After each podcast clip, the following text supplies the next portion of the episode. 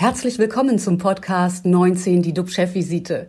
DUB-Unternehmerverleger Jens de Boer und der Chef der Essener Uniklinik, Professor Jochen Werner, reden Tacheles über Corona, Medizin und Wirtschaft. Immer 19 Minuten, immer mit einem Gast. Und unser Talkgast heute ist Carsten Kramer. Er ist Geschäftsführer beim Erstligisten Borussia Dortmund. Herzlich willkommen. Guten Morgen aus Dortmund. Moin, moin, wie man so schön sagt. Welche Krisen der BVB gerade zu meistern hat, dazu gleich mehr. Erstmal zurück zu Jochen. Lieber Jochen, wie sieht es bei dir aus? Was beschäftigt dich besonders und was ist mit den RKI-Zahlen? Ja, die RKI-Zahlen, die haben ja immer ein Auf und Ab. Das hängt ja von der Testintensität. Besagen, dass Neuinfizierte gemeldet sind 14.432. Das ist eine Zunahme zum Vergleichstag vor einer Woche von 378. 500 Menschen sind an oder mit Covid-19 gestern verstorben, sodass wir eine Gesamtanzahl von Verstorbenen haben von 22.000. 475.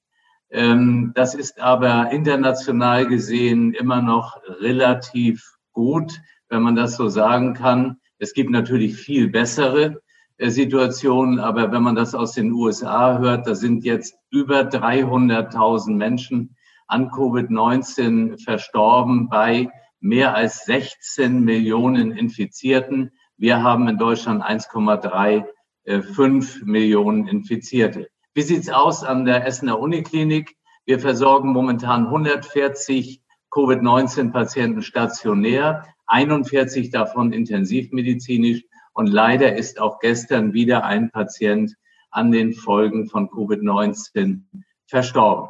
Was ich ab heute regelmäßig machen will, das ist so kurze Impfnews, weil einfach zu viele Fragen zur Impfung aufkommen. Und ich denke, auf offene Fragen brauchen wir wenigstens einige Antworten. Und das ist das, was uns äh, momentan auch umtreibt. Ja, dann komme ich doch gleich mit der wichtigsten Frage um die Ecke. Wann starten wir endlich in Deutschland mit den Impfungen? Ja, also zuerst mal fange ich mit einer guten Nachricht an und das ist, dass mit dem heutigen Tage die aller, allermeisten der ungefähr 400 Impfzentren in Deutschland betriebsbereit sind. Es sind auch die mobilen Dienste aufgestellt, die eben zum Beispiel in Pflegeheimen vor Ort dann die Impfungen vornehmen werden. Ähm, und natürlich, äh, wir können dann starten, wenn in Deutschland beziehungsweise wenn in Europa der Impfstoff zugelassen und an die Zentren ausgeliefert ist. Aber Deutschland hinkt doch hinterher. Welche Länder haben jetzt die Nase vorn? Ja, also es ist tatsächlich so, am äh, 8. Dezember sind, äh, ist ja in den, äh, mit den Impfungen in Großbritannien begonnen worden. Und ähm, jetzt wird es in Deutschland so sein, dass es drei oder vier Wochen später starten wird. Herr Spahn hat gestern gesagt, dass die Zulassung vielleicht noch vor Weihnachten erfolgt und dann äh, vielleicht nach Weihnachten noch im Dezember mit der Impfung begonnen werden kann. Ich will mich gar nicht jetzt so sehr damit befassen, äh, wie die Gründe dafür sein mögen. Mich beschäftigt viel, viel mehr, wie es uns gelingen wird, möglichst viele Menschen zur Impfung zu bringen. Äh, heute ist es doch so, beklagen die Bürgerinnen und Bürger, dass die Impfung hier noch nicht losgeht. Und wenn sie dann losgeht, dann werden sie sich wahrscheinlich oder vielleicht auch eben nicht impfen lassen, weil wenn wir die Bereitschaft sehen, die ist relativ hoch, bei den Risikogruppen und auch beim medizinischen äh, Personal.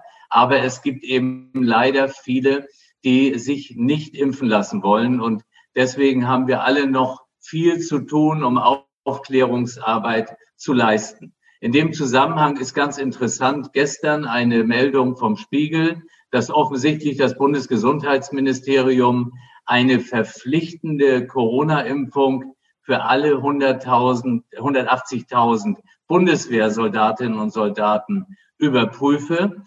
Und äh, zu deiner Frage, wo noch genau geimpft wird, also US, USA hat inzwischen gestartet, Kanada auch. Es soll jetzt losgehen in Saudi-Arabien und in Mexiko auch noch im Dezember. Und dann gab es gestern einige Berichte äh, zu chinesischen Impfstoffen und auch zum russischen Impfstoff. Aber ich glaube, Darüber sollten wir im Moment nicht so viel sprechen, weil das nur verwehrt Und äh, das ist ja auch nicht äh, der Impfstoff, der zunächst bei uns dann verfügbar sein wird. Jetzt äh, biege ich zu dir um, lieber Jens. Und bevor wir zu unserem Gast äh, Carsten Kramer kommen, auf den ich mich wirklich ja als Fußballfan auch sehr freue, ähm, habe ich die Frage an dich, welche Wirtschaftszweige neben dem, äh, die wir ja schon mehrfach angesprochen haben, auch noch durch diesen harten Lockdown jetzt ganz besonders ähm, gefährdet oder ja belastet sind? Ja, also ich stelle fest, vor allen Dingen in sozialen Medien, dass die Panik erstmal schon zunimmt, dass viele Leute Angst haben. Und das merkt man daran, dass ähm, ich habe gestern jemanden äh, gelesen und auch kontaktiert, der Hilfe angeboten hat. Und der ist einfach mal überrollt worden mit Anfragen von Leuten, denen es jetzt wirklich langsam äh, schlecht geht oder sehr schlecht geht und die einfach Angst haben vor der Pleite. Also der Pleitegeier, der wird immer größer und es wird, sagen wir mal, für den einen oder anderen, der sind, sind schlaflose Nächte einfach jetzt angesagt, wenn zwar auch das Weihnachtsgeschäft nochmal ausfällt. Stark betroffen sind aber auch Hersteller, und das liegt auf der Hand, zum Beispiel von Pyrotechnik, die Firma Weco. Also Leute, die gern knallen und böllern, die kennen das.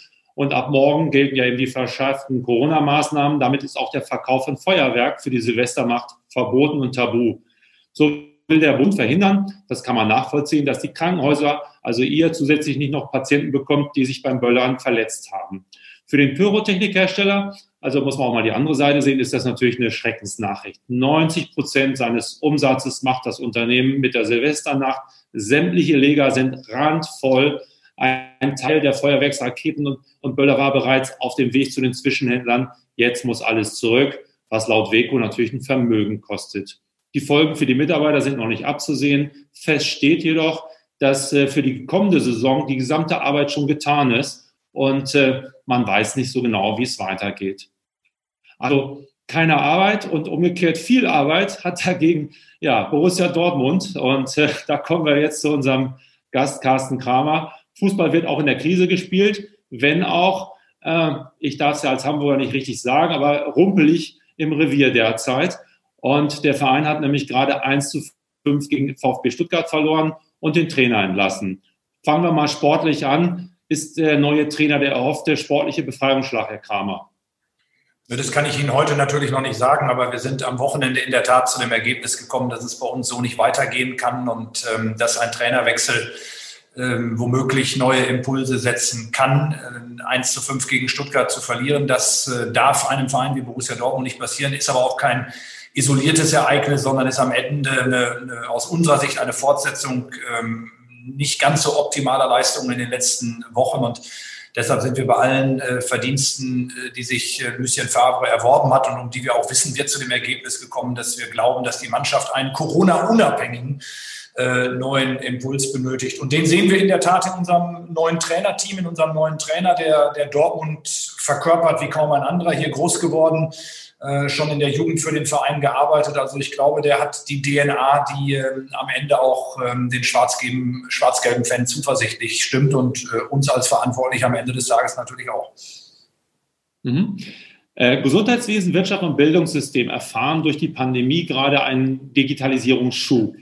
Gilt das auch für den Profifußball und gilt das auch für Dortmund? Ja, also wenn diese Phase überhaupt etwas Positives hat, dann sicherlich ähm, äh, die Tatsache, dass der digitale Prozess, die digitale Transformation äh, viel, viel schneller äh, bei uns Einzug erhalten hat. Ähm, wir sind äh, natürlich auch durch die permanent wechselnden Schutzverordnungen, mal mit Zuschauern, mal ohne Zuschauer, auch ähm, aufgefordert gewesen, schneller, flexibler zu reagieren. Diese Maßnahmen kann man letztendlich nur digital umsetzen, wenn sie innerhalb von 72 Stunden 10.000 Menschen in den Besitz von Tickets kommen lassen. Also dieser Prozess ist angeschoben worden. Sicherlich auch das Thema flexibles Arbeiten, nicht immer nur im Büro, ähm, dieses hybride Arbeiten zwischen Homeoffice äh, und unserer Verwaltung. Also wir haben an der einen oder anderen Stelle sicherlich dadurch einen, einen Schub bekommen, den wir womöglich ohne Corona nicht erhalten.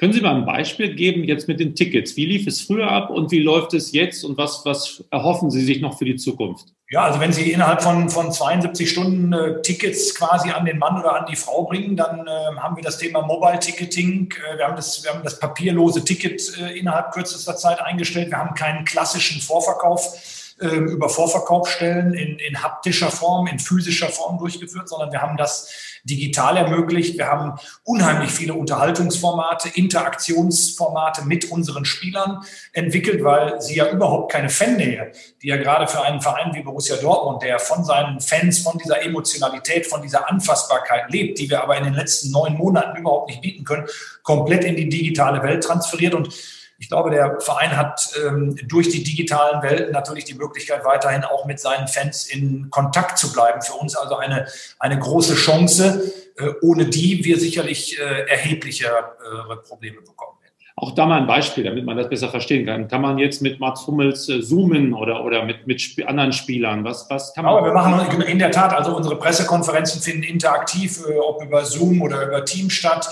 Wir bieten, wir haben gestern Abend eine digitale Fanclub-Weihnachtsfeier gehabt. Das heißt, normalerweise kommen äh, 1000 Fanclubs in, in unser Stadion, in den Signal Iduna Park. Jetzt waren 500 Fanclubs zugeschaltet, die dann interaktiv äh, im Frage- und Antwortmodus mit ehemaligen Spielern von uns kommunizieren konnten. Äh, wir versuchen versuchen äh, rund um die Spieltage die Spieler digital zu informieren. Wir chatten mit unseren Fanclubs. Äh, ja, wir versuchen einfach digital in Kontakt zu treten mit unserer Community. Wie ist die Reaktion von den Fanclubs? Ich meine, die leben ja tatsächlich von der Nähe, vom, ich hätte fast gesagt, vom Anfassen, vom Dabeisein, vom Liegen im Stadion. Glauben Sie, dass das auch Bestand haben wird? Ja, ich, also ich glaube, dass es wertgeschätzt wird, dass wir uns bemühen, aber wir leben mehr denn jeder andere von dem realen Fußballerlebnis. 81.000 Menschen können sie aus dem Stadion nicht in die digitale Welt äh, transferieren. Und was man in unseren Umfeldern sicherlich merkt, dass ein gewisser Ermüdungsprozess stattfindet, eine gewisse Entwöhnung. Ich glaube, durch die Digitalisierung können wir das verlangsamen, können wir das teilweise kompensieren, aber wir können es eben in keinster Weise substituieren. Und deshalb ist für uns natürlich schon äh, zwingend erforderlich, dass A, die Fußballspiele stattfinden, wenn auch momentan ohne Zuschauer. Aber wir sind dankbar, dass wir spielen können. Und perspektivisch leben wir natürlich vom Publikum, von der Interaktion der Spieler auf dem Rasen und den Menschen. Je länger das nicht stattfindet, desto schwieriger ist dieser Prozess sicherlich. Herr Kramer, ist eine Frage. Ähm, Sie haben ja Unglaubliches äh, in der ganzen Profiliga quasi aufgebaut, was die Testungen etc. betrifft. Das geht ja auch relativ gut. Natürlich, die Infektion breitet sich mehr aus in der Bevölkerung. Ähm, wie ist Ihr Eindruck jetzt? Äh, müssen Sie noch mehr aufpassen? Sind die Spieler äh, im Alarmzustand inzwischen oder wie, wie empfinden Sie es?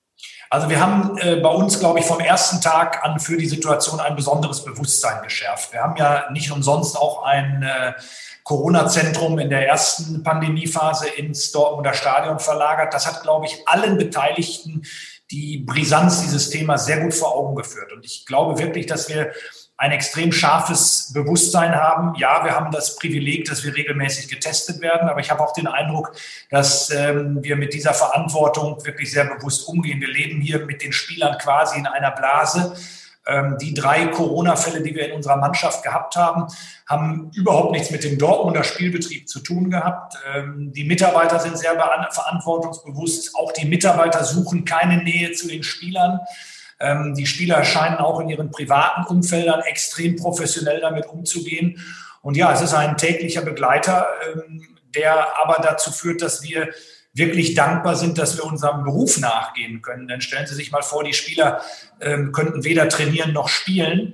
Wenn ein Leistungssportler über ein halbes Jahr nicht seiner Tätigkeit nachgehen kann, habe ich erhebliche Zweifel, ob der Leistungssportler überhaupt wieder in der Lage ist, sein ursprüngliches Niveau zu erreichen. Und das wissen alle Verantwortlichen sehr zu schätzen und deshalb gehen sie auch extrem verantwortungsbewusst damit um.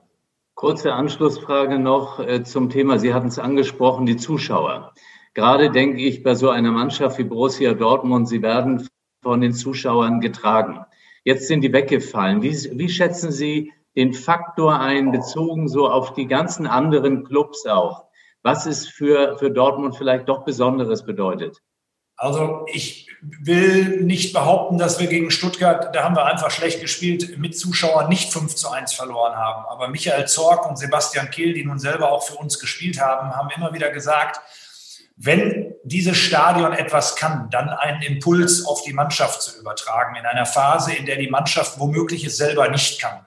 Und 81.000 und 25.000 auf der Südtribüne, ich glaube, die hätten unserer Mannschaft geholfen, gegen Stuttgart womöglich noch die Kurve zu bekommen. Also uns fehlt das ungemein. Das ist kein Beklagen. Wir akzeptieren das nicht nur, sondern wir tragen die Entscheidungen der Politik mit, äh, weil wir wirklich glauben, dass es auch dieser Beiträge bedarf. Aber es ist, glaube ich, kein Zufall, dass wir schon ein paar Mehrheimspiele verloren haben, seitdem wir nicht mehr die Unterstützung unseres Publikums. Wenn man nochmal auf die Zuschauer schaut, wann glauben Sie dann, dass sie wieder zurückkommen können und wie groß ist der wirtschaftliche Schaden zurzeit? Letzteres ist immens. Der wirtschaftliche Schaden beläuft sich ja nicht nur auf die Eintrittskartengelder, die nicht eingehen, sondern auch um, äh, auf, die, auf die mittelbaren Erlöse. Das ist schon ein Betrag, der jenseits der 5 Millionen mittlerweile liegt, weil auch die Sponsoren natürlich ihre Gäste nicht einladen können. Das ist wirtschaftlich unfassbar. Pro Heimspiel? Pro, pro Heimspiel, ja, ja. Mhm. Ähm, aber der immaterielle Schaden, über den ich ja gerade mit Herrn Werner gesprochen habe, der ist natürlich Minimum genauso bedeutsam. Was ich mir angewöhnt habe, ich hatte gerade noch eine Betriebsversammlung unserer Merchandising-Tochter. Da sind immerhin 150 Kolleginnen und Kollegen, die ab morgen in den bezahlten Urlaub gehen. Wir legen keinen Antrag auf Kurzarbeit ein. Borussia Dortmund hat das übrigens die ganze Zeit nicht getan.